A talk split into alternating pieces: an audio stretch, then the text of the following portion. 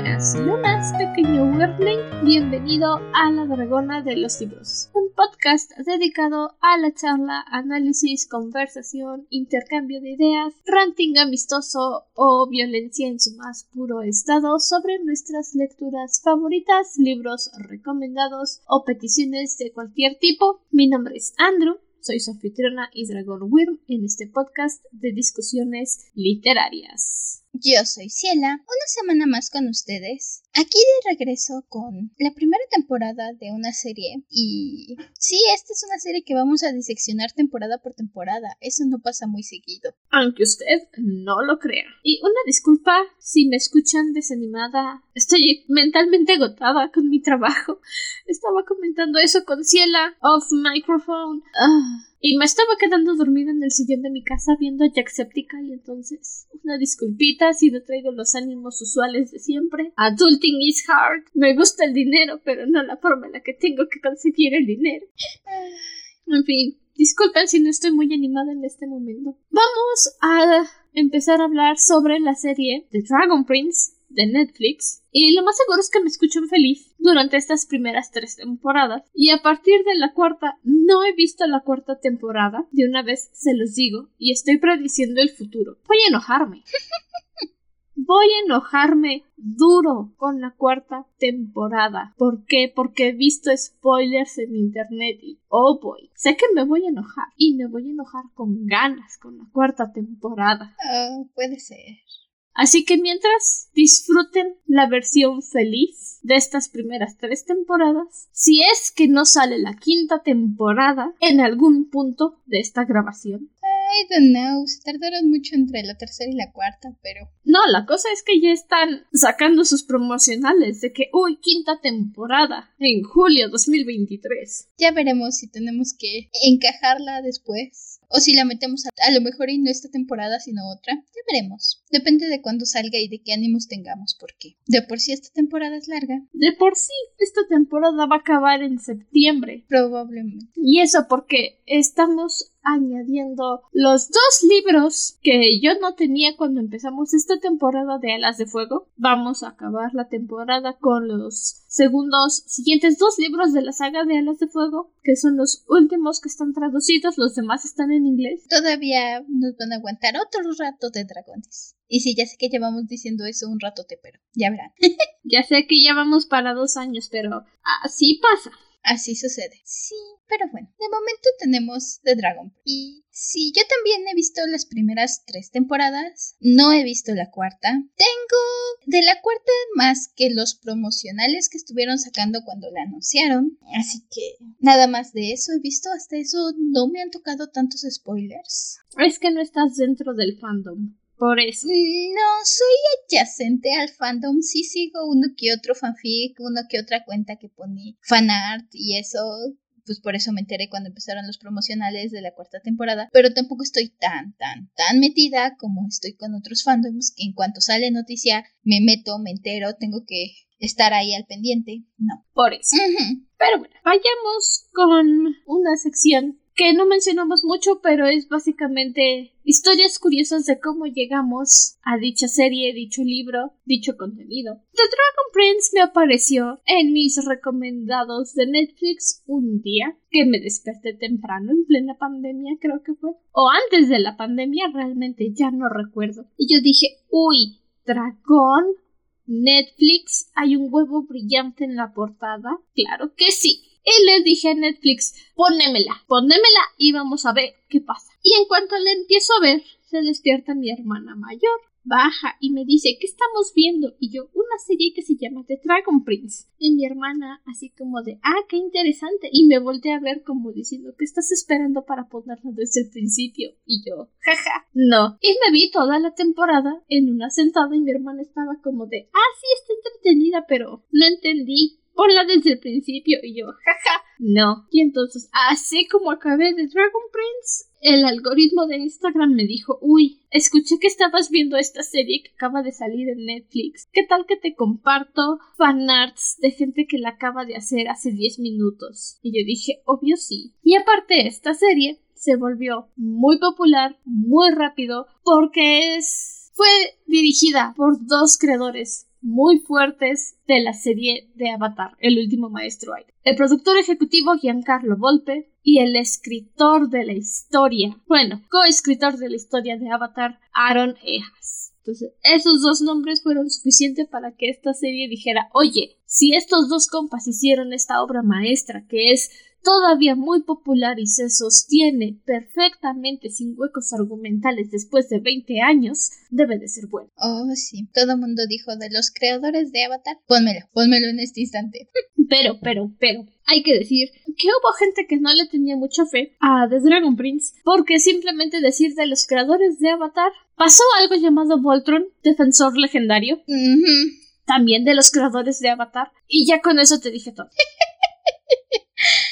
Yeah. Sí, yo esta serie igual, o sea, de los creadores de Avatar, de repente me apareció por todo Tumblr, por todo el internet. Empezaron a hablar mucho, pero, eh, Ciela siendo Ciela dijo, ah, se ve bien, algún día la veré. Y lo seguí posponiendo, posponiendo. Hasta un día que fui a casa de Andrew y entonces Andrew y su hermana estaban platicando y salió de Dragon Prince y les dije, ah, no lo he visto. Y en ese instante me sentaron enfrente de la tele y me dijeron, la vas a ver. Y le dije, sí, algún día. Y me dijeron, no, la vas a ver ahorita. Y me sentaron y me la pusieron. Vi la mitad de la serie con ellas ahí en su casita. Y luego llegué a mi casita a acabar de ver la serie porque ya me había yo picado. Eso hace una buena prima.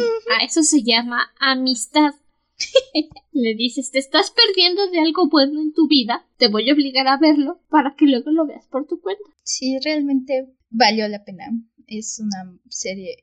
Al menos estas primeras tres temporadas son muy, muy buenas. Debo confesar que al principio no me llamaba mucho la atención la animación. No por el dibujo, el dibujo es precioso. El dibujo de Dragon Prince, los diseños son preciosos. Pero la primera temporada, los frames, la velocidad de la animación es un poco rara. No sé si son los frames por segundo. Pero no sé, había algo en la animación que me hacía decir, mmm, algo como que no me acaba de de convencer aquí, que realmente conforme fui avanzando la temporada y me fue atrapando la historia, le dejé de prestar atención a eso. Y ya para las siguientes temporadas, ya eso no sé si se corrigió, me acostumbré, pero sí debo confesar que de primer momento la animación me hizo decir, mmm, no sé, como que, como que siento que está muy lenta la animación. Pues es que realmente trabajan una mezcla muy extraña con fondos 2D y personajes 3D, entonces al ser una serie nueva, al no tener tanto presupuesto, el CGI va a ser bastante crappy. Sí tiene un frame muy bajo, se notan los movimientos, pero aún así, para ser una primera temporada y para estar empezando, es entretenido, te ríes, por supuesto,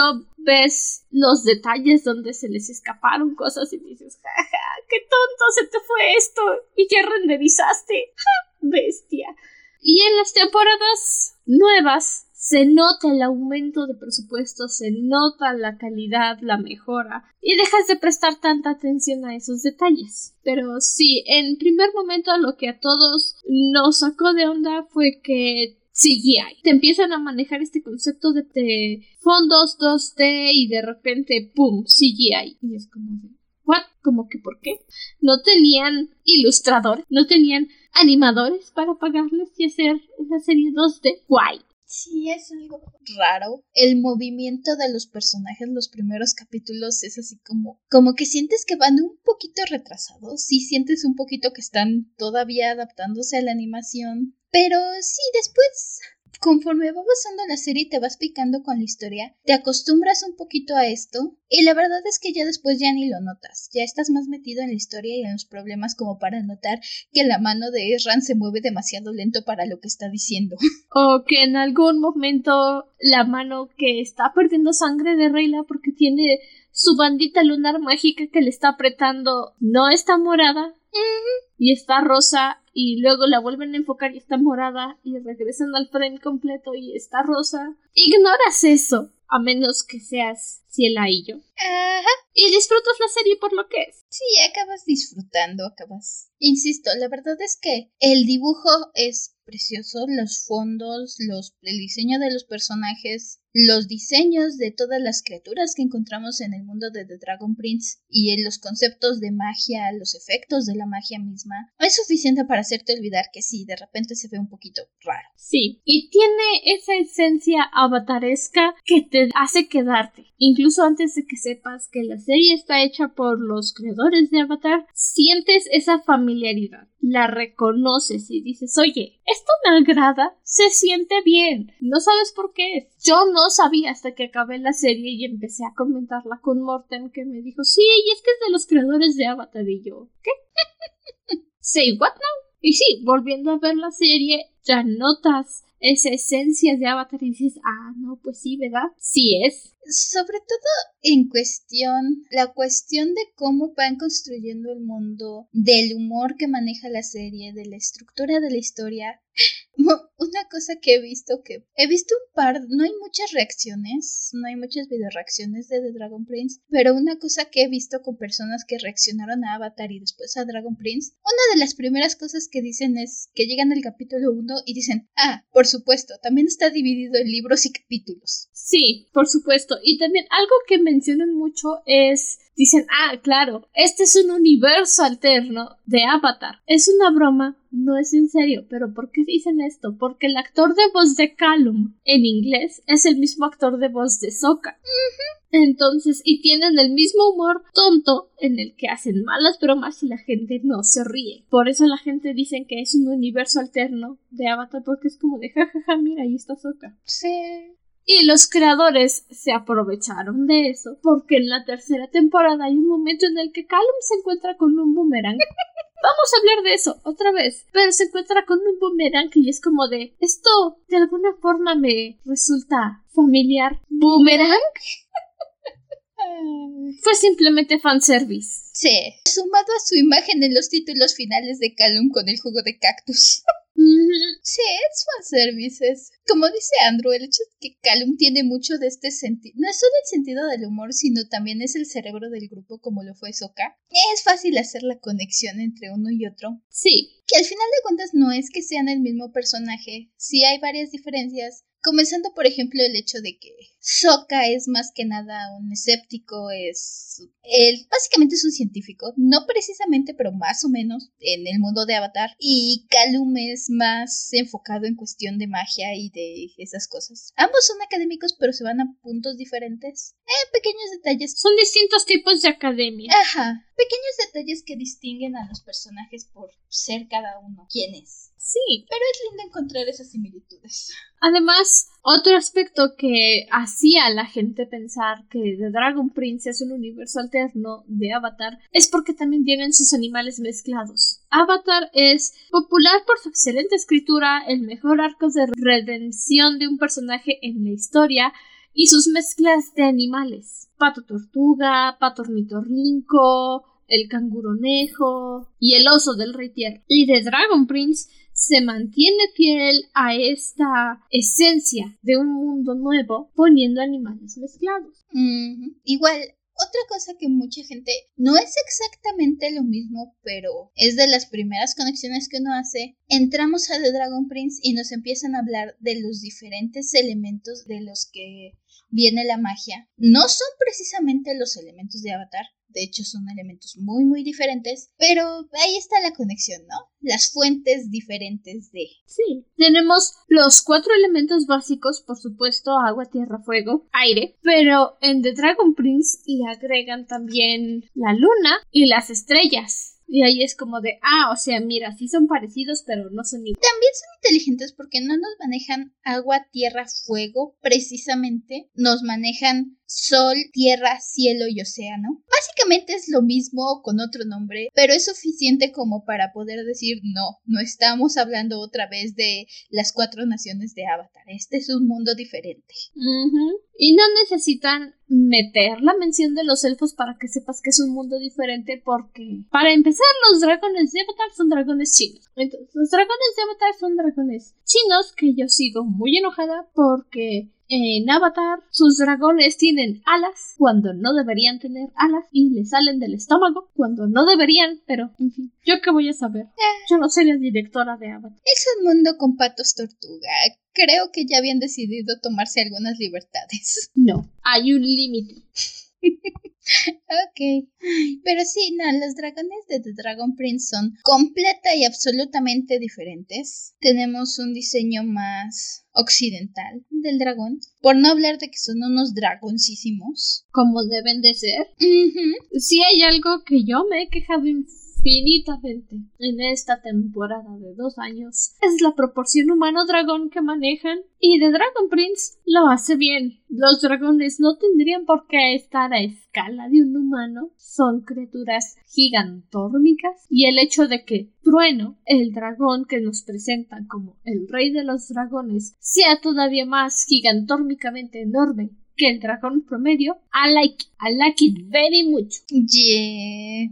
Sí, Simplemente el huevo de dragón, el huevo de The Dragon Prince, es enorme. O sea, es una mochila grandota y apenas cabe el huevo.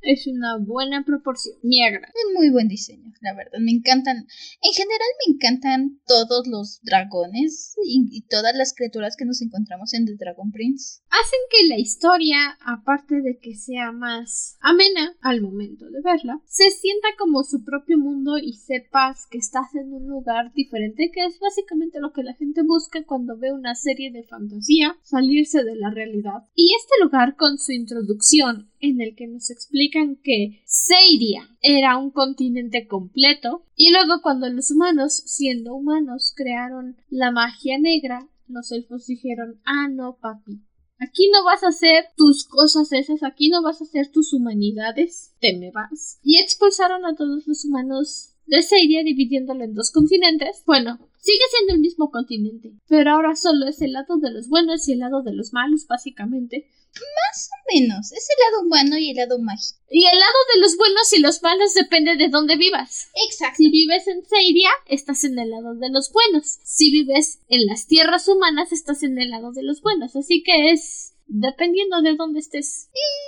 Lo cierto es que la serie hace un buen trabajo. Recuerdo que una de las primeras cosas, justamente cuando vi la serie con Andrew, con su hermana, una de las primeras cosas que hice fue decir, hey, ¿cuál es el lado de los buenos? ¿Cuál lado es? Depende de dónde vivas. Ajá, porque dije, es que, es que estos son, porque vi a los elfos y dije, esos son malos, no me parecen malos. Y entonces me dijeron, no, y los humanos tampoco son malos. En realidad, como todo, y es un muy buen manejo, hay buenos y malos de ambos lados.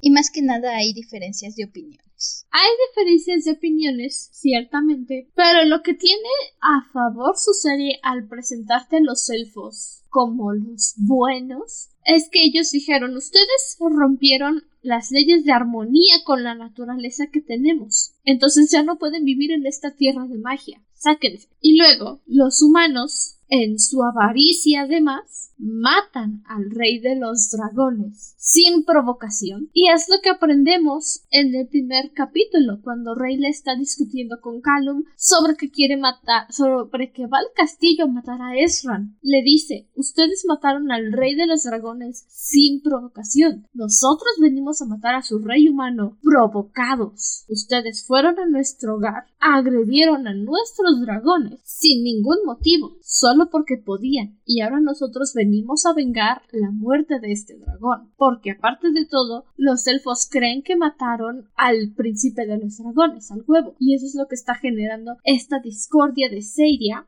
hacia los humanos. Y el resto de los humanos, como el reino de Calum, el reino de Catolis, no les contó el chisme a los demás reinos humanos, los demás no saben qué está pasando, no están al corriente, ni siquiera el reino está al corriente de lo que pasó con el rey de los dragones. Se lo guardó el rey y su lamebotas. El archimago. Bueno, no es un archimago, simplemente es el mago de Catolis. Es el mago, es el consejero del rey y Esto es... Es el humilde sirviente que ha tenido demasiados privilegios y ahora se cree especial. Eh, esto es algo que exploramos más adelante y vamos a hablar más adelante, porque sí nos dan la historia de cómo fue que los humanos atacaron y los motivos y todo eso. Pero si de primer momento esto es lo que sabemos, el mismo rey lo admite, dice, sí, rompimos el huevo porque el rey cree que rompieron el huevo, atacamos Sedia y ahora estamos cargando con las consecuencias de ello. Básicamente es eso esta primera temporada, establecernos este conflicto y esta situación de cómo están las cosas entre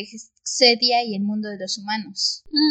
Y este conflicto se explica muy bien en los primeros capítulos de la primera temporada, cuando llegan los exploradores a informarle al rey de que hay elfos de la luna, asesinos elfos de la luna, en Catolis y obviamente van a ir a matar al rey. Y el rey dice, bueno, yo fui a Seidia a matar al rey de los dragones. Si esto es lo que tengo que pagar, estoy dispuesto a aceptarlo. Estoy que dispuesto a tomar la culpa. La capucha. Conocemos muy poco al rey y, yo sigo teniendo esa teoría de que vamos a volver a saber del rey en algún momento, aunque aparentemente muere en esta temporada. Pero lo conocemos dos capítulos, tres capítulos a lo mucho. Y eso te basta para que te agrade. Te basta para darte un, una idea de su personalidad, de sus defectos, de su pasado. Y que cuando llegue el momento en el que dices, uy, ya no está, dices, ouch, me caías bien. Y también tiene esta frase muy buena que resume la relación que tenía con Viren, su consejero. En su retrato como rey, en la primera temporada, Viren le explica a su hija Claudia que el rey Harrow quiso que él saliera en su pintura de la coronación porque había sido su mejor amigo por muchos años y que lo iba a apoyar durante todo su reinado como lo había apoyado antes de ser el rey. Y en estos primeros dos capítulos, antes de que caiga la noche y lleguen los asesinos elfos a acabar con su vida, Viren tiene la osadía de decirle no te veo como a, un rey, te veo como a un hermano. Y ahí es cuando al rey Harrow se le prende el foco y dice, ah, ya entiendo, te doy unos cuantos beneficios, te doy unas cuantas libertades y crees que eres especial, que estás por encima de la corona. Y entonces él mismo le dice, si esta va a ser mi última noche como rey, entonces me vas a dar el respeto que me debes como tu soberano y vas a hacer lo que yo te diga. Y eso es suficiente para entender todo el personaje de Viren, la el ansia y el hambre de poder que tiene y de que está dispuesto a hacer lo que sea que esté a su alcance para obtener la corona porque la corona significa poder ilimitado. También algo que me agrada que miren es lo ves interactuar con el rey en estos primeros momentos. Tú como espectador, tú como conocedor que has visto varias películas, en el primer momento en que ves a Viren dices, ok, si no, no eres de fiar, eres el enemigo. Mírate nada más, o sea, no puedo confiar en ti. Pero al mismo tiempo hacen un buen trabajo de forma que puedes ver por qué el rey confía en Viren. Tú como espectador sabes que no es de fiar, pero entiendes por qué confían en él. Porque la forma en que se presenta Viren con el rey, la forma en que interactúa antes de este momento donde el rey le dice espérate, Viren es bueno, muy bueno y lo muestra varias veces a lo largo de la temporada y de la serie en general. Es muy bueno poniendo la cara que necesita poner ante los demás. Hay una escena muy buena, perdona que te interrumpa, cuando estamos viendo la interacción de la general Amaya, la tía de Callum, con Viren. Y por cierto, punto y aparte. El Príncipe de los Dragones se volvió muy popular por ser una serie inclusiva de forma natural. Porque hay personajes gays en el trasfondo, en los personajes de relleno, a los que no les vas a prestar atención a menos que seas Ciela, Andrew y todos los demás nerds del fandom. y aparte, la general Amaya es muda y se comunica con lenguaje de señas. Y hay muchos personajes que tienen diferencias. No voy a decir disabilities porque no lo son, son diferencias. Que son silenciosas para la gente que nunca las ha experimentado, pero la gente que las vive, las ve y se siente identificado con alguien de la tele. Que es lo que todos los blancos vienen viviendo toda su vida. Esa es una buena inclusión. Cuando pones a la gente que es diferente a lo que están acostumbrados los blancos normales. Sí. No sé a dónde quería llegar, se me escapó la idea de la cabeza, pero esa es una buena inclusión. Sí. Y en esta conversación que tiene la general Amaya con Viren, Viren tiene la osadía de decirle a Amaya, soy un humilde sirviente de Catolis. Y Amaya, mi reina, mi diosa, le dice, pues qué ropa tan fina usas para ser un humilde sirviente en su cola. Es, insisto, Viren sabe lo que tiene que decir. Y al mismo tiempo, sí, la Amaya es un personaje que de inmediato te atrapa. Estas primeras interacciones tanto con Calum y Erran, nuestros príncipes, como con Viren, que lo primero que llega es a poner orden. ¿Por qué? Ok. Matan aparentemente, bueno, sí, oficialmente matan al rey. Voy a dejar de lado mis teorías de momento. Mira, había buenas teorías. Vamos a ser honestos. La teoría, en cuanto se acabó la primera temporada, fue que Viren utilizó su serpiente de dos cabezas en contra de la voluntad de Harrow y atrapó su alma en su pollo, en Pipi. Y el cuerpo del rey Viren, del rey Harrow, perdón, tenía el alma de Pipi. Esa es la teoría del fandom. Eso es lo que se nos manejó por tres temporadas. ¿Por qué lo estoy mencionando ahorita? Porque después de una gran, gran, gran controversia que hubo contra Aaron Ejas y Giancarlo Volpe, involucrando a la community manager de las páginas de las redes sociales de The Dragon Prince, Aaron Ejas le dio la espalda al fandom, le dio la espalda a la producción de la serie, nos hizo creer por años que no tenía los ratings necesarios para reanudar contrato para una cuarta temporada, nos brainwasheó por años con eso y mientras tanto se dedicó a licenciar su libro de arte, juego de mesa, un videojuego para el cual puso una fuerte política de no streaming para que a fuerzas tuvieras que comprar el videojuego, aunque no tuvieras dinero ni la consola, a fuerzas tenías que comprarlo si querías saber de qué se trata, porque se puso muy agresivo con sus políticas de no streaming y no nada. A menos que lo busques en la página oficial de Wondershare o compres el libro de arte o compres los cómics, no puedes encontrar nada en internet por su política. Entonces, después de bringuacharnos por años y luego decir que, ay, sí, ya va a regresar la cuarta temporada, la teoría de que el rey Harrow está atrapado en el cuerpo de Pippin se va a quedar en teoría, porque el señor no lo va a hacer. Y si estaba planeado para hacerse, lo más seguro es que dijo, pues ahora no, ya no quiero. Ah, eso es triste, pero suena algo pasa ahí. Es algo que pasó. Yo estuve ahí, yo lo viví. Te lo creo. Lo siento. El rey muere. Entonces, eh, ya olvidé a qué quería ir con que el rey muere. Ah, Amaya. Algo de los príncipes y Amaya. Amaya. El rey muere y entonces Viren, siendo Viren, lo primero que hace es decir, en este momento vamos a hacerle el funeral al rey y en este momento, con todo el peso y el dolor de mi corazón, me voy a tener que nombrar rey, porque un trono vacío es una señal de debilidad. Y Amaya. Y aparte tiene el descaro de decir que los príncipes murieron y que nadie puede tomar el trono. Ah, sí, es lo que le Y Opeli viva, Opeli, no voy a decir Opeli mi diosa porque ella es de la religión de católicos, pero Opeli mi diosa. Le dice, no, tú no te coronas rey hasta que no vayamos a encontrar a los príncipes de Catolis. Discúlpame, pero tenemos un príncipe heredero. Y hasta que no aparezca el príncipe Ezran, no te creo ni una palabra de que están muertos los príncipes. Literalmente en ese instante dicen, no, no vamos a seguir con esto, esto aquí termina. Viren es Viren y dice, ok, Claudia, por favor, hazme el favor. Y manda a su hija a prender las hogueras pero por supuesto, cuando se está queriendo coronar, llega a Maya, que para ese momento ya tuvo un encuentro con los chicos, con Calum y con Ezran, y aunque cree que están secuestrados por Rayla, que no, todos están yendo juntos, pero a Calum fue lo mejor que se le ocurrió por algún motivo. alma compartida, misma neurona que Soka. Sí, es donde se nota que tiene la neurona de Soka. Y me encanta que llega Maya y le dice, no, no vas a ocupar el trono. Viren, e insisto, me encanta porque te muestran que Viren es inteligente. Lo primero que le dice no es, sí, sí, lo voy a ocupar.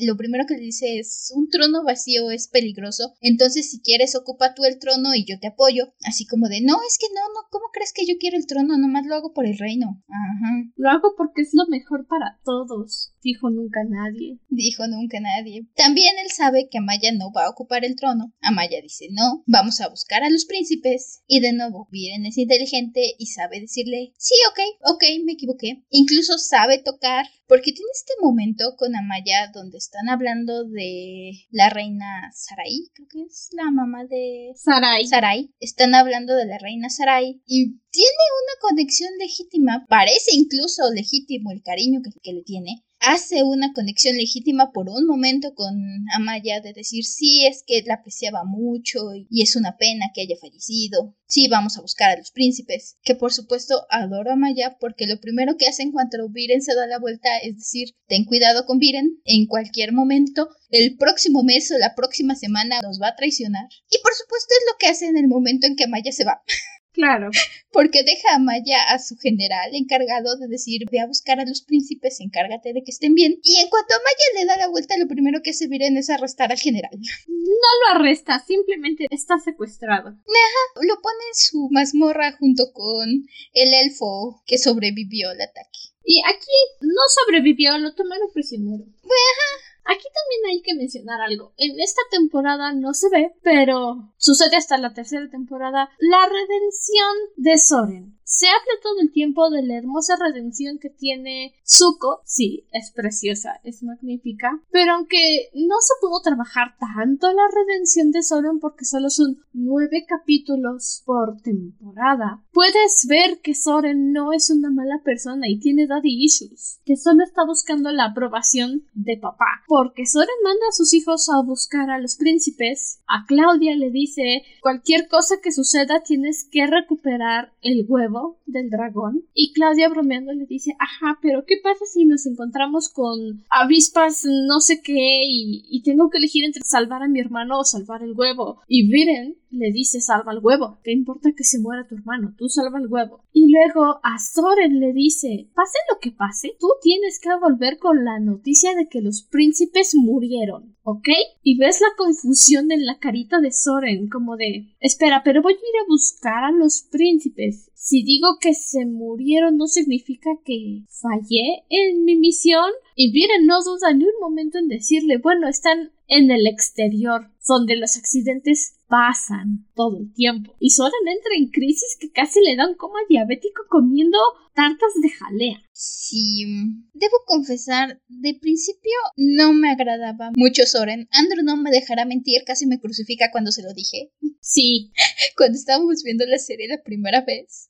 La verdad es que Soren no me dio una buena primera impresión, sobre todo con esta manía que tienen los primeros capítulos de recalcarle a Calum que es el hijastro, que, que el rey es su padrastro, que no es su papá, es su padrastro. I don't know. La verdad es que al final sí, Soren tiene una redención muy buena, me acabó ganando, pero no, de principio no me, no, me acababa de agradar Soren. Sí, bueno, claro que se van a esforzar en recalcar que Calum no es el príncipe heredero, porque de primer momento tú no lo sabes. Tú no sabes que Calum no es el príncipe heredero, tú no sabes que Calum no es el hijo natural del rey. Y si estás viendo la serie por partes, es un capítulo y la quitas y luego otro y la quitas como un degenerado.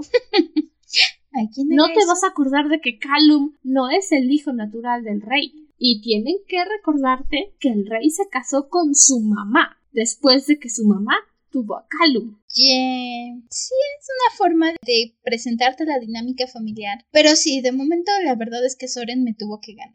Claudia y Soren ambos son personajes muy agradables, muy entretenidos de ver. Su dinámica te encanta, aun cuando técnicamente son los malos al principio, los son los que están en contra de los objetivos que tienen nuestros protagonistas. No puedes evitar que te caigan bien. Y otra cosa, Claudia carece de emociones. Sí, te la ponen como una chica que se preocupa mucho por su familia, que se preocupa mucho por su papá, por su hermano, por los príncipes incluso, pero mientras más la conocemos, mientras más tiempo pasamos con ella, es evidente de que Claudia es el as bajo la manga de Viren. Es un poco la situación que pasó con Gerde en Memorias de Idun, que se robó una bebé de los bárbaros en caso de que necesitara un nuevo cuerpo, el dios séptimo. Esa es Claudia para Viren. Claudia es solamente un repuesto en caso de que algo le pase a él, porque le entrenó para hacer magia negra, para que no reaccione a las situaciones que una persona normal se angustiaría como Soren y diga sí, ok, no hay problema, yo lo hago. O sea, ¿qué más da? yo lo hago en caso de que necesite un repuesto. Es, es algo muy interesante y esto se ve mucho más en la segunda temporada, pero el hecho de que puedes ver este conflicto. De primer momento tienes a Claudia y a Soren. Ambos son agradables. Claudia sobre todo te mata de risa desde el primer momento que la conoces. Las primeras interacciones con Claudia dices, esta mona me encanta. Una parte de ti está esperando que se una al lado de Calum y de Ezran, pero conforme vas avanzando la evolución de Claudia y Soren, porque spoiler para las siguientes pláticas ya entraremos más a detalle en las siguientes temporadas, pero su evolución se va a puntos completamente contrarios y es fascinante, porque como dice Andrew, no sé si decir carece de emociones, yo diría carece de empatía. La forma en que Claudia dice, me, tengo que sacrificar a este ser inocente para hacer magia. Me, ¿qué tiene? ¿Cuál es el problema? Toda la vida lo he hecho. Y van a hacer uno nuevo. Sí, porque sí, Claudia tiene cariño por las personas a su alrededor, pero carece de esta empatía, carece de esta perspectiva de esto es bueno, esto es malo. Es para Claudia es esto me dijo mi papá y esto este y esto me dijo que no. Esto se alinea con los objetivos que necesitamos y esto no se alinea. Esto va contra lo que yo quiero para las personas a mi alrededor y esto funciona para mí. ¿Qué importa que otro ser salga herido? Encaja con mis objetivos. ¿Qué tiene? Ajá. Ay, qué triste. Bueno, tenemos que hacerlo. Ay, ¿qué más da? Y algo que queda muy bien y muy claro de esta perspectiva en la primera temporada es cuando Reyla, la elfa que se alía con Calum y Ezran, cuando encuentran el huevo, Claudia los encuentra y tienen este debate donde lo primero que Claudia dice es esa es un arma muy poderosa. Mi padre la agarró porque sabe que van a usarla, es un arma muy poderosa. Y Reyla le dice, ¿qué te pasa? Es un bebé, es un huevo, es un ser vivo. Y a Claudia en ningún momento le hace clic de eso, es un ser vivo. Claudia en todo momento es y es un arma muy poderosa, eso es más importante. Sí, ahí es cuando puedes notar muy claramente la influencia que Viren ha tenido Claudia. Y tiene mucho sentido porque Claudia tiene más o menos la edad de Calo. O sea, tiene unos 16, creo, 14, 16 años. 16 más o menos. 16 años más o menos. Y ya es un prodigio de la magia negra. Un pequeño detalle que me gusta mucho de esta serie es que si pones atención a las imágenes en los endings, te dan pequeñas pistas de cosas que pasaron antes o que pasarán o que pasaron en medio, te dan pequeños vistazos que no encuentras en la serie, otros pequeños detalles. Y uno de esos es que vemos a Claudia chiquitita en las piernas de su papá aprendiendo magia.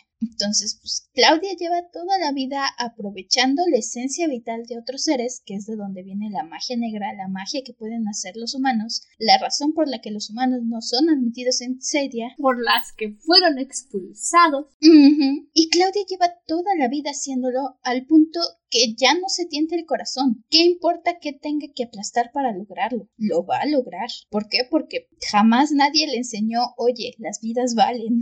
Tal vez sí, pero su papá es tan mala persona que su mamá simplemente dijo, ¿sabes qué? Se acabó. Bye, quiero el divorcio. Divorciame. Y se divorció de Viren. Y bueno, este es más como una teoría personal. Realmente no, no recuerdo haber visto a alguien del fandom hablando al respecto. Pero todos, bueno, no, no todos. Yo tengo la teoría de que Soren no es hijo de Viren. Algo así como Zuko. Zuko no es hijo del Señor del Fuego. Zuko es hijo del novio de la que su mamá tenía en su pueblo antes de que la ah. secuestrara el Señor del Fuego. No. Sí, esa es mi teoría. No, Zuko sí es hijo del papá pero la mamá dice que desea que fuera hijo de los. No. Sí, porque entonces Osai le dice. Está bien, si deseas que no sea mi hijo, lo trataré como si no fuera mi hijo. No. Sí. Porque hay capturas de los cómics en la que su mamá le está mandando cartas a su novio en el pueblo y le dice que espera que el Señor del Fuego nunca se entere que su hijo no es suyo y Osai intercepta todas esas cartas porque obvio que sí, porque manipula a todos los sirvientes para que no pueda mandarle sus cartas. Hmm. No me vengas a decir tus teorías porque no, no, son teorías. Es oficial, es canon. que he visto también el Ok, estoy muy segura que he visto también ese panel del cómic. O sea, también he visto un panel del cómic de Osai diciéndole a la mamá de Zuko, sé que, que con la mamá de Zuko diciéndole a Osai, sí, sí es hijo tuyo, y Osai diciéndole, pues si deseas que no fuera hijo mío, entonces lo voy a tratar como si no fuera mi hijo. Por supuesto que le va a decir que es hijo de él para que no lo mate. Ponte a pensar, engañó al Señor del Fuego y tuvo un hijo que no es de él. Iba y, y es el heredero al trono. Por supuesto que le va a decir que es su hijo porque si no se va a deshacer de él para que Azula suba al trono. I don't know. Es de veras, lo que es no usar la cabeza. I don't know, yo estoy muy segura que he visto que sí, pero tendría que leer el cómic. Lo que sea es por capturas del cómic, así que. No, mira, yo estoy bien, tú estás mal. I don't know. Tú eres mayor, pero yo estoy bien y tú estás mal. Necesito. Tú tienes TDA y yo no. Tengo que leerlo en el cómic. Tú tienes TDA y yo no. Voy a buscarlo en el cómic y ya luego lo aceptaré mi error. Muy bien, me agrada ese pensamiento. Pero el punto aquí es que esa es mi teoría. Ok. Soren no es hijo de Viren y por eso tiene un corazón tan bondadoso. Colby, puede ser. Mm. Y también, hablando un poquito de los elfos, los únicos que conocemos en las primeras dos temporadas son los elfos de la luna, por supuesto. Son con los que estamos viajando, con Reyla. Pero aprendemos algo. Bueno, no, en realidad conocemos a dos tipos de elfos, los elfos de la luna y los elfos del sol. Y aunque todos los elfos tienen cuernos, su cuerpo y su apariencia física es muy diferente. Los elfos de la luna tienen piel rosa, o sea, literalmente rosa, entre una tonalidad de rosa morado, y tienen como tatuajes representativos a sus runas de la luna. Y en las noches de luna llena, estos elfos se vuelven casi invisibles. No explican muy bien qué es lo que sucede, pero te dan a entender de que se vuelven uno con la luna. O sea, está muy raro ese asunto y tampoco nos explican realmente si esa voluntad o simplemente pasa cuando se exponen a la luz de la luna. Pero es un aspecto muy agradable y tienen cuatro dedos. Cuatro dedos más o menos nos dan la idea de que la, la luna implica poderes de ilusión, porque más adelante al final de la temporada llegamos a conocer a esta elfa, esta protectora del, de este, no me acuerdo cómo se llama, pero es como un santuario de luna. El nexo de la luna. El nexo lunar, eso. Llegamos al nexo lunar y la elfa que lo está protegiendo es una ilusionista y nos dice, ah, y Rey la misma nos dice, ah, claro, poderes de la luna, son poderes de ilusión. Así que yo digo que algo por ahí va el hecho de que se vuelven invisibles y si consideramos que son asesinos, este primer grupo de elfos que conocemos, tiene sentido que utilicen este poder o que su capacidad principal, ya sea que solo pase o que los entrenen para hacerlo, sea volverse invisibles. Necesitan esa capacidad. No creo que sea algo que puedan aprender, porque parece ser una característica de todos los elfos de la luna, a diferencia de los elfos del sol, que esto lo aprendemos hasta la segunda temporada. Solo unos, bueno, en realidad lo aprendemos hasta la tercera temporada, pero solo una selecta cantidad de elfos del sol nacen con piel de lava. Y esta sí la aprenden a ocupar y es lo que hace que su piel se caliente y parezca lava, valga la repugnancia, como vemos que sucede con la elfo con la que pelea la general Amaya. Esta está activada por emociones, según nos explican, pero no creo que los elfos de la luna sea algo que aprendan a hacer porque no todos son asesinos, solo unos cuantos de ellos lo son, entonces por eso no sé si precisamente los eligen o agarran por... No sé, no entramos a detalles, pero es algo que pasa ahí. Y tiene sentido que justamente porque van a atacar el castillo en luna llena, donde se hacen invisibles y nadie los ve. Makes sense. Eso solo significa planear la estrategia. Y también aprendemos, bueno, pues mientras todo esto está pasando, que los elfos de la luna en específico tienen que hacer una especie de ritual antes de ir a cometer un asesinato, antes de hacer un encargo, para asegurarse de que no haya traidores y alguien se arrepienta a mitad del acto, supongo, o si se muere uno, se mueren todos. Es una cuestión de honor muy curiosa y que me agrada mucho cómo la maneja la serie. Te da una sensación de unidad que no ves en los humanos. Una sensación de unidad y una sensación de respeto, porque vienen parte de esta promesa. Y es justamente esta diferencia que vemos en contra que lo que hablábamos con Claudia, con Viren, sobre cómo manejan las vidas de otros a su alrededor, de acuerdo a lo que necesitan o a lo que quieren. Y una de las primeras cosas que nos dicen, aunque este es un grupo de elfos asesinos, es toda vida es valiosa, no la quitamos sin motivo. Entonces, aún cuando de primer momento a lo mejor la idea sería que estuvieras del lado de los humanos, una de las primeras cosas que te das cuenta es que los elfos valoran más la vida que los humanos. Ajá, y eso es lo que refuerza este aspecto de que no hay buenos en esta historia. No hay malos. Simplemente depende qué versión de la historia estés escuchando. Y eso es difícil de hacer. Básicamente eso es nuestra primera temporada, es introducirnos al mundo de los personajes, a estos conflictos, a la forma, porque ese es otro tema que tocamos, a el cómo ven los humanos a los elfos. Y es uno de los primeros conflictos que tenemos en nuestro trío principal, Rayla, Calumis y Erran, que Rayla les ofrece de su juguito de moras, les dice, a este juguito te llena la pancita, y entonces Calum lo... Es como su pan de lambas. Ajá. It's limbas bread. Una mordida es suficiente para llenar el estómago de un elfo adulto. ¿Cuántos te comiste? Uh, ocho. ¿Y tú? Uh, diez. Hobbits. Básicamente. ¿Eso significa que Sebo tiene el estómago de un hobbit? Sí. Bay, así se llama en inglés, Bay. Pero sí, Reyla les ofrece de su juguito y lo primero que le dice Calum es no gracias, no tomamos sangre y Reyla, por supuesto, se ofende. Y esto se refuerza cuando pasamos a un pueblo humano después. Y en cuanto alguien la descubre lo primero que hace es decirle por favor no me mates y pobrecita Reyla está como de no, yo solo quiero ver si me puedes cortar esta cosa que me va a quitar mi manita. No soy un monstruo sediento de sangre. Yo solo quiero tu cuchillo mágico. Porque justamente este lazo que hacen son dos lacitos que se va a quitar. Uno cuando muera el rey Harrow, que se cae casi luego luego, y el otro cuando maten al príncipe Erran. Y como Rayla decidió que quiere demasiado a Erran, que le cae demasiado bien como para matarlo, dice mejor mi manita que la vida de Erran. Y honestamente, same Rayla, same.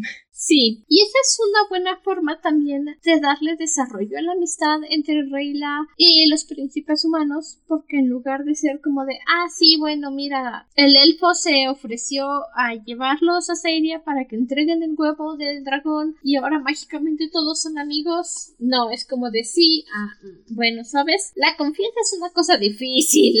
Ah, sí, sobre todo en razas opuestas que llevan toda la vida diciéndoles tienes que ser enemigo de de, esta otra persona. Ajá. Y, y es algo que los vemos batallar bastante a los tres. Erran es el que menos, Erran es nuestro mediador la mayor parte del tiempo porque Erran es un rollo de canela que debe ser protegido a toda costa.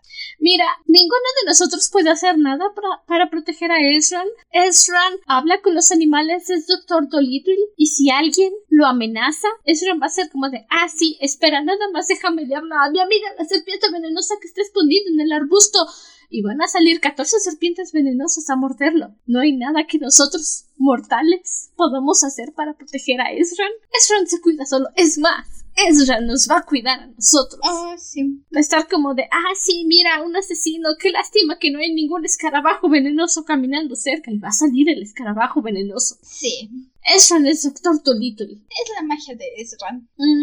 Es el encanto de Ezran. Pero sí vemos mucho de este choque entre Calum y Reyla, donde lo mencionaba hace rato. Calum se le ocurre la brillante idea de decirle a su, en lugar de decirle a su tía, oye, encontramos algo sospechoso en el castillo, Viren estaba escondiendo el huevo de dragón, vamos a ir a llevárselo a los elfos a ver si podemos hacer algo al respecto. Justamente, bueno, para justicia de Calum, no tenían tiempo y la tía tenía that a un grupo de soldados apuntándole flechas a Rayla en la cabeza no tenía tiempo de pensar. Estaba bajo presión. Lo mejor que se le ocurre decir es nos está secuestrando. Porque pensó se va a asustar mi tía y nos va a dejar ir. Y además también, para justicia de Callum, Amaya iba a decir que no. Probablemente. No, Amaya no tenía la mentalidad para aceptar que un elfo quería ayudar a sus sobrinos a detener la guerra. Antes mata al elfo que arriesgar la vida de sus sobrinos y los hijos de su hermana. Sí. No solo son sus sobrinos, son los hijos de su hermana, son lo último que le queda de su hermana. Amaya no se iba a arriesgar por unas conjeturas del príncipe. Ciertamente. Algo con lo que van lidiando. Y sí, por supuesto, Rayla se siente. Justamente acababan de tener esa discusión de no soy un monstruo sediento de sangre. A lo largo del trayecto también se ofende de que no la dejan cargar el huevo de dragón porque no confían en ella. Y al final, ciertamente es que Rayla también está ocultándoles porque Rayla sabe por seguro que el rey Harrow falleció, se le cayó el listoncito y no se los dice, se los está, se lo está guardando. Se entiende, pero al mismo tiempo estas actitudes que agarra de repente con respecto al otro lacito que le está queriendo cortar la manita, es algo que entiendes porque Callum de repente dice, "Mm, es que hay algo que me estás ocultando y no me acaba de convencer. Sí. Y aunque al final les cuenta de por qué fue al castillo y por qué su lacito le sigue apretando la mano, no tiene tiempo de decirles lo que pasó con el otro lacito. Porque bueno, también justicia.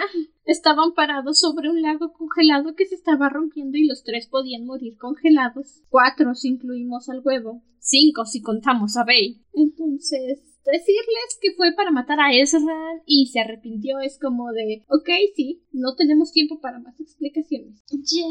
Incluso Rayla les quiere acabar de explicar y el mismo Callum le dice, ok, sí, no, espera, el huevo. Mira, si es importante, nos dirás mañana. El huevo se les cae al lago porque a Rayla se le estaba cayendo la manita y no lo puede agarrar. Ezran logra salvar el huevo, pero empieza a dejar de brillar, empieza a ponerse débil porque pues estuvo en un lago congelado. Y entramos en este último arco de la temporada que es encontrar la forma de salvar el huevo, que es justamente lo que nos lleva a este nexo lunar, a conocer a... a por ahí es A la ilusionista. a la ilusionista, a Eva y Ellis, que me encantan. Las vemos un ratito, pero de todos modos las adoro ambas.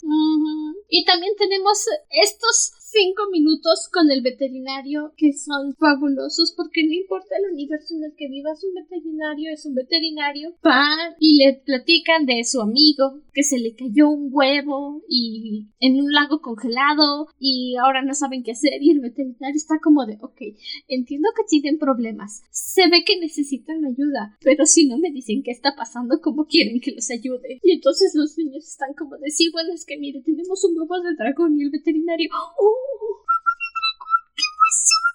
Y ya que se le pasa el hype, está como de, ok, vamos a ver qué se puede hacer. Veterinarios siendo veterinarios. Yeah, yeah, es agradable, sobre todo porque la verdad es que de primer momento dices, ¿y si puedo confiar en él y decirle del huevo de dragón? Y sí, de hecho les ayuda y no le dice a nadie y guarda el secreto. Es un buen pana ese veterinario, me cae bien. Yeah. Él sí necesita ser protegido, más bien. Él no puede hablar con los animales. No, aunque puesto que le encantaría. Seguramente en algún momento Ezran volvió al pueblo a hablar con él y le dijo, oye, ¿qué crees? Puedo hablar con los animales y el veterinario. ¡Qué envidia! Sí, lo creo. Y entonces, como es el rey de Catolis, ahora que Harrow murió, automáticamente Ezra es rey. Está como de, no te puedo contratar para trabajar para mí, chale. Apuesto que a Ron también le gustaría más. Sí, Pero sí. Y nos lleva a este gran desenlace final donde les dicen, si quieren salvar este huevo necesitamos que eclosione. Hasta el momento, Callum había traído esta, esta piedra mágica que tiene una tormenta encerrada y había estado haciendo magia y estaba muy ilusionado porque jamás antes había sido bueno en algo. no es cierto, es un gran artista. Es un gran artista, pero él siente que no había sido bueno. Y lo vemos en Mira, en eso siento que también lo hicieron a propósito porque es el actor de voz de Sokka y sabemos cuánto le gusta dibujar a Sokka. Y Sokka es muy malo dibujando y siempre se están burlando de sus dibujos y Calum es buenísimo. Es buenísimo dibujando, pero es muy malo para pelear. al contrario de Sokka. Esto solo nos demuestra que no puedes tenerlo todo. Sí. O eres artista o eres guerrero. Es, es un muy buen contraste porque Sokka es un buen guerrero pero un pésimo dibujante. Sí. Me gusta que Callum está muy emocionado por hacer magia, incluso conocen a Maya porque se, se empeña en que vayan a recoger este cubito mágico que tenía las fuentes de magia porque cree que le puede ayudar y porque se siente que por fin puede participar en la batalla. Está muy emocionado y al mismo tiempo no duda, es el que se le prende el foco y decir hay una tormenta aquí adentro y necesitamos sacar el huevo. Porque el dragón de trueno solo puede nacer durante una tormenta, solo eclosiona en una tormenta y Calum está como de Enfid Smash y arrojan la piedrita mágica al suelo para liberar la tormenta y hacer que eclosione el huevo. Ve su piedrita mágica y es como de oh hermosa piedra primaria, gracias por enseñarme el poder de la magia. Ah, sí. Me encanta porque no lo duda. Dice, fue bueno mientras duró y lo hace. Y nos ayuda a tener este épico final con el nacimiento de Simodias, which igual, Simodias es la cosa más adorable que puedas encontrar. Que critico sus ruidos de perro, pero en fin, no tienen imaginación para ruidos de un dragón bebé. Y Díaz libera a Reyla de su contracción que le va a cortar la mano eventualmente. Y honestamente, si mi mano, cualquier mano que haya perdido sangre y esté en ese punto de morado, no se recupera como se recuperó la mano de Reyla. Así que magia del cine, supongo. Magia de elfos de la luna. supongo. Sí. I don't know, magia de elfos de la luna, magia de dragones y magia de contratos vinculantes mágicos todo mezclado. Su manita está bien. Todo mezclado. Y magia de necesitamos a Reyla al 100% para la próxima temporada. Necesitamos a, Reina, a Reyla con dos manos funcionales. Y nuestra primera temporada concluye con unas lucecitas mágicas cayendo en la montaña donde están porque Claudia realizó un hechizo mágico para localizar a los príncipes de Catolis y los encontró. Entonces es como una sensación agridulce de decir, oh claro, el príncipe de los dragones ya nació, pero, pero ¿qué va a pasar? Claudia y Soren tienen órdenes de regresar con un huevo de dragón y noticias de que los príncipes están muertos. Ah, sí. Citando a Homero Simpson, esto se va a poner feo. Y feo se puso. Ya, pero eso lo averiguaremos en el siguiente episodio con la siguiente temporada. Así es. Ah, ah, sí, actividades especiales. Ah, después de tantos capítulos de donde solamente acabábamos, se siente raro pensar en una actividad. ¿Cuál fue tu personaje favorito? Voy a decir Amaya. Me encanta sus interacciones con Calum y Erran. Me encanta cómo de inmediato le pone el ojo a Viren. Y la verdad es un personaje que desde el primer momento que la vi dije, sí, te adoro y, quiero verte aplastar a todo el que se ponga en tu camino. Excelente elección. ¿El tuyo? Gren. Gren es el pequeño comandante intérprete de la general Amaya. Es su amigo más cercano, su bestie, su bro. Si alguien le hace daño a Gren, Amaya va a destruir el universo. Y yo le voy a ayudar. Yo voy a llevar la dinamita. Sí, es también muy buena elección. Gren es genial. Es un poco tontito, pero lo amo. Yeah. ¿Cuál fue tu capítulo favorito? Mm, esa es un poco difícil. Esta serie fluye tan bien de un capítulo a otro que de repente se me olvida dónde acaba uno y dónde empieza el otro. Pero yo diría que el tercer capítulo, el humo y espejos, me parece que se llama. No, espera, esa es la temporada 2. Este, Luna Llena, el tercer capítulo, Luna Llena, donde Rayla, Calum y Ezran empiezan a trabajar juntos, empiezan a huir de, de Claudia, empiezan a enfrentar, Rayla se enfrenta a los otros elfos. I just, me encanta la conexión que hacen, me encanta ver estos primeros momentos de descubrimiento entre ellos. Y además de que es un capítulo tan repleto de acción que me tiene todo el tiempo pegada. Sí. ¿El tuyo? El de la caldera maldita. Cuando están en la montaña con Ellis y Eva, es caos caos en su más puro estado. Vemos una conexión de hermanos genuina entre Calum y Ezran, porque hermanos que se llevan bien todo el tiempo y no discuten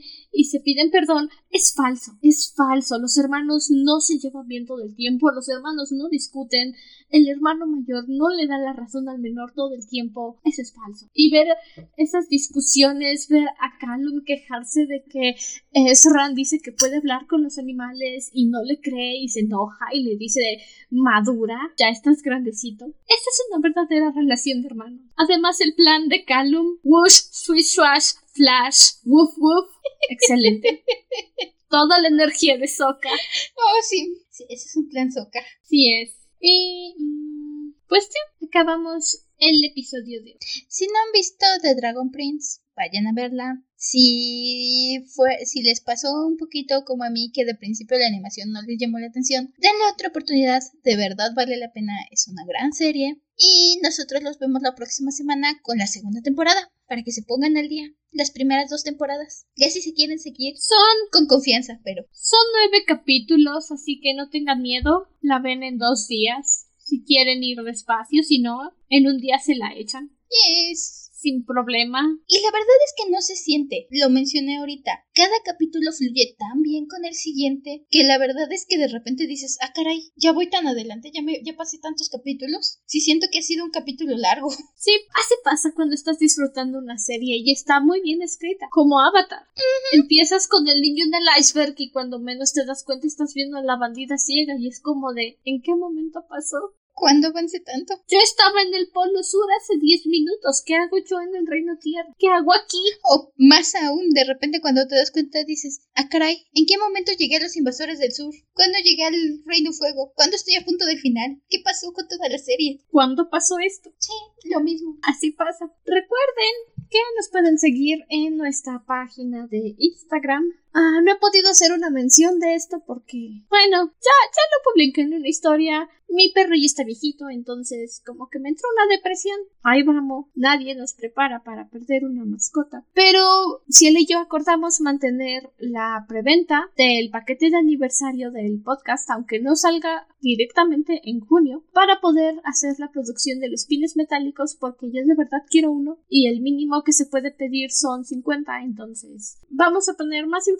por ahí, vamos a hablar de poner más publicidad, hacer sonar más la voz al respecto, por si se quieren unir, todavía hay tiempo. Vamos pues ahora sí que la idea va a ser básicamente cerrar la preventa hasta que lleguemos al número de ventas mínimo, que son 50, para poder producir todas estas bellas cositas y regalos. Si les llama la atención, está toda la información aquí abajo en la descripción del episodio. Hay un enlace directo para la página de la preventa.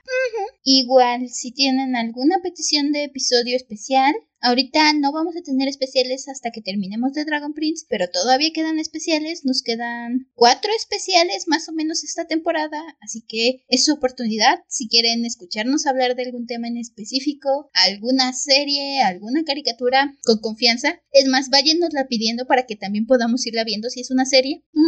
Para no estar corriendo y poder traer un buen episodio de calidad como los que realmente nos gusta hacer y no como los últimos 10 capítulos de, ma- de mal contenido. Un poco apresurado ha sido el último contenido, pero sí. Ay, es que de repente la vida adulta. Pero aquí estamos semana con semana. Así es. trayéndoles estos debates, estos monólogos o pláticas, lo que podemos traerles. Eh, monólogo no, porque somos dos. Vinólogo, I don't know, but aquí estamos cada semana. Esta es discusión. Ajá, Y pues todavía nos quedan muchos meses antes de acabar la temporada. Pero sí es importante decirles que en cuanto acabemos esta temporada, las vacaciones ahora sí van a ser largas. Generalmente vacacionamos de dos a tres meses en lo que preparamos la siguiente temporada y el siguiente contenido. Yo creo que nos vamos a tomar un año para descansar. muy factiblemente esta temporada ha sido, ha sido una temporada de dos años. Mm,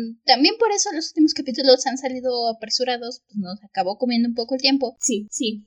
Ha sido una temporada de dos años, pero eh, nosotras aquí encantadas de seguirles trayendo más contenido de dragones. Sí, por supuesto. Simplemente vamos a tener que tomarnos un gran respiro. Un gran descanso, sí. También estar viendo, leyendo, haciendo notas, preparando, es agotador. Grabando, editando.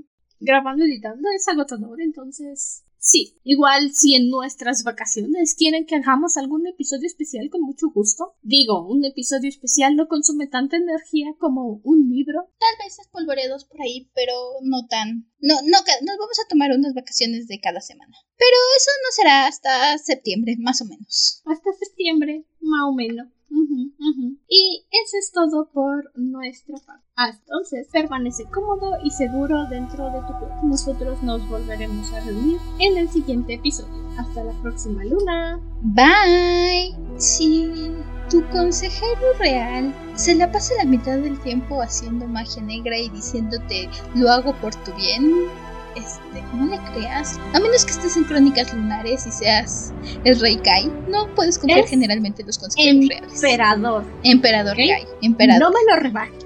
Ser emperador Kai. Y no todos los consejeros reales pueden ser Tori. Así que si no tienes a Tori, ten cuidado.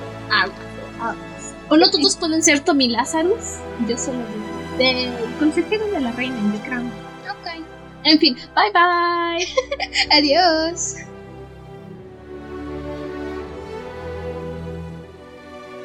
La canción utilizada en este episodio forma parte del soundtrack de la serie The Dragon Prince de Netflix.